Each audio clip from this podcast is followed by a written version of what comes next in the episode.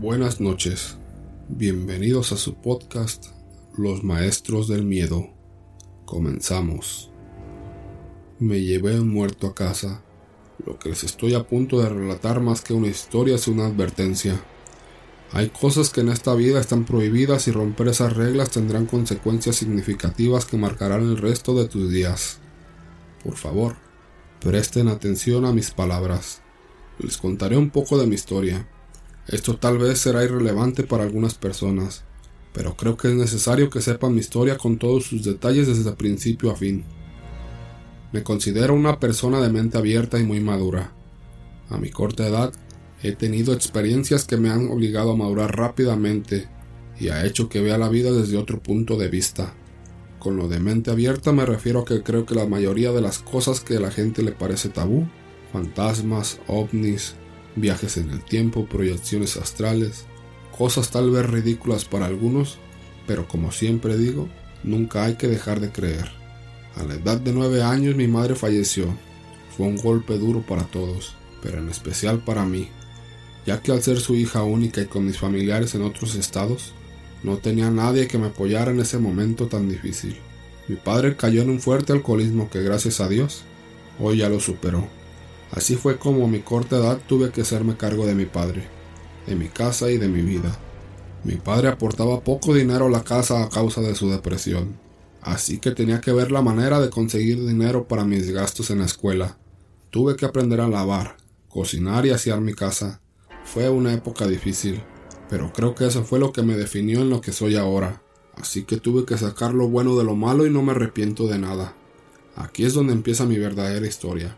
A partir de la muerte de mi mamá, acostumbraba a visitar su tumba en el cementerio local de mi ciudad por lo menos dos veces al año, una en su cumpleaños y el otro el día de su muerte. Confieso con cierto morbo que cuando llegaba a visitar a mi madre, me movía la curiosidad de saber que podría encontrar un fantasma en el panteón, cosa que nunca sucedió por desgracia. Como comenté antes, me gustaba todo tipo de cosas sobrenaturales, así que siempre tengo curiosidad por este tipo de sucesos. A veces me arrepiento de este tipo de pensamientos porque lo que pasó ese día me dejó marcado hasta el día de hoy. Como de costumbre, fui a visitar a mi madre. Limpié su tumba, le puse flores, le platiqué un poco de lo que sucedía en mi vida y otras cosas de ese tipo. Ese día, el panteón estaba extrañamente vacío. No había nadie cerca de donde yo estaba. Esto me inquietó un poco, pero no le tomé importancia. Ese día el panteón estaba extrañamente vacío. No había nadie cerca de donde yo estaba. Esto me inquietó un poco, pero no le tomé importancia. Cuando terminé mi visita me apresuré a irme. Cabe señalar que el cementerio está en muy malas condiciones. Hay tumbas abandonadas sin nombre ni señales de visita. Tumbas sobre otras tumbas e incluso tumbas abiertas en donde se ve el ataúd. Continuando con mi relato, estaba buscando el camino de regreso a la salida, ya que es medio complicado de salir, cuando algo en el piso me llamó la atención. Junto a un árbol seco se encontraba un objeto brillante, algo antiguo y empolvado que estaba medio enterrado. Lo tomé para saber qué era y resultó ser un anillo. Este anillo era de oro y con una gran piedra roja en medio. Supe inmediatamente que era antiguo porque, a mi parecer, estaba pasado de moda. Pero eso no impedía que el anillo fuera hermoso y lujoso, así que me llevé el anillo conmigo. No le comenté nada de eso a mi padre porque no quería que me lo fuera a quitar o algo parecido. Así que lo escondí recelosamente para mí. Por mi mente pasaban muchas cosas. ¿A quién le había pertenecido el anillo? ¿Lo vendo o me lo quedo? Si lo vendiera, ¿cuánto me darán? ¿Qué haría con el dinero del anillo? En fin, el primer día pasó sin ninguna novedad. Lo curioso empezó el día siguiente. Me levanté muy temprano en la mañana para ir a buscar el anillo donde lo había escondido. Lo limpié con ácido para que quedara como nuevo, y así se viera más lujoso y me ofrecieran más dinero en la casa de empeño. Mientras hacía eso, escuché pasos en el piso de abajo y supuse que era mi papá que ya se iba al trabajo. Así que decidí despedirme y me di cuenta de que no había nadie. Al parecer, mi papá tenía rato que se había marchado. Bueno, pasé por alto ese hecho. Regresé a mi recámara. Cuando regresé, vi que el anillo ya no estaba donde lo dejé. Lo encontré debajo de mi cama, cosa que sí me pareció rara, ya que al ser de oro, el anillo pesa y el viento que no había en ese momento no lo puede mover tan fácilmente. Lo que hice fue recogerlo y guardarlo. Por hoy tenía suficiente con el anillo. Esa misma noche me sentía muy extraña. Me sentía con miedo.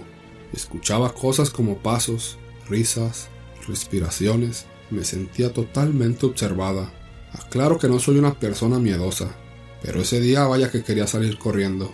Terminé durmiéndome como a las 4 de la madrugada. No descansé nada. Mis ojos estaban rojos e hinchados a causa del cansancio. De nuevo fui a buscar el anillo donde lo había guardado.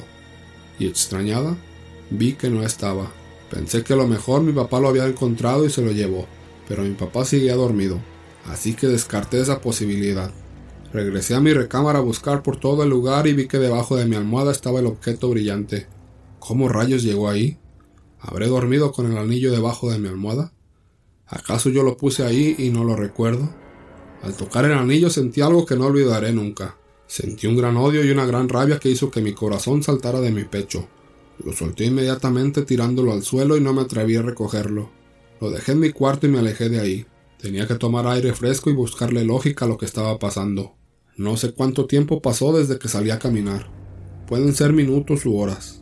Lo único que sé es que caminé tanto que llegué al centro de la ciudad, que está lejos de mi casa, y ya eran las 3 o 4 de la tarde. En una de las calles principales de la ciudad se encuentran los típicos vendedores ambulantes, los que venden dulces, los que te limpian zapatos, en fin.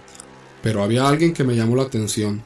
Era una señora de aspecto extravagante, muy guapa por cierto. Ella no decía nada, solo observaba a la gente, solo observaba a la gente. Debajo de ella había un letrero que decía te leo la mano y conoce tu futuro.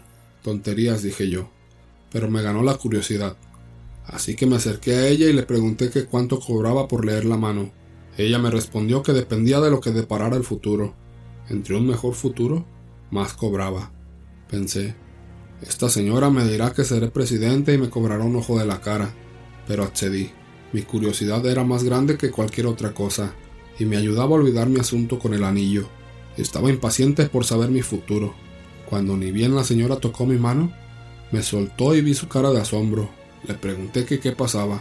Lo único que hizo fue verme detenidamente y me dijo con una voz baja y profunda, Hoy no te cobraré. Regresa otro día para saber tu suerte. Solo un consejo. Regresa el anillo que encontraste en el panteón. Mi cara estaba de incredulidad. ¿Cómo sabía del anillo?